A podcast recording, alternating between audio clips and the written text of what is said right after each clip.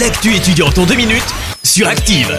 Bonjour à tous. On commence avec la sortie d'un journal coécrit par des étudiants en Master 2 à l'École nationale supérieure d'architecture de Saint-Étienne intitulé La Plaine. Ce journal retrace leur analyse de la plaine du Forêt et s'inscrit dans un travail plus global de présentation de la plaine. Un projet qui sert également de base à un travail d'affichage se trouvant sur le portail de l'entrée de l'école. Ces affiches seront également agrémentées d'une démonstration le jour de la présentation du projet de fin d'études prévu pour le 1er juillet prochain. Le journal, quant à lui, est déjà disponible sur plusieurs sites stéphanois comme la mairie de Saint-Étienne, l'office du tourisme ou encore la cité du design, mais également euh, du côté des mairies et des offices de tourisme de plusieurs communes de la plaine du Forêt.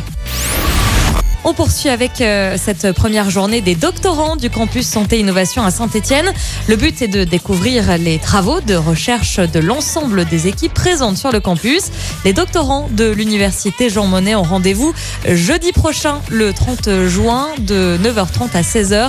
Il y aura notamment un lunch convivial et une remise de prix. On termine en musique avec cet appel aux artistes lancé par la Maison du Campus Rouennais en prévision de l'ouverture d'ateliers, de clubs de musique et de chant en partenariat avec euh, le Conservatoire de Rouen. Que vous soyez simplement curieux ou artiste confirmé, n'hésitez pas à vous inscrire. Vous retrouvez toutes les informations sur la page Facebook du Campus Rouennais. Voilà, c'est tout pour euh, aujourd'hui. On se retrouve après les grandes vacances à la rentrée euh, pour plus d'actu étudiantes.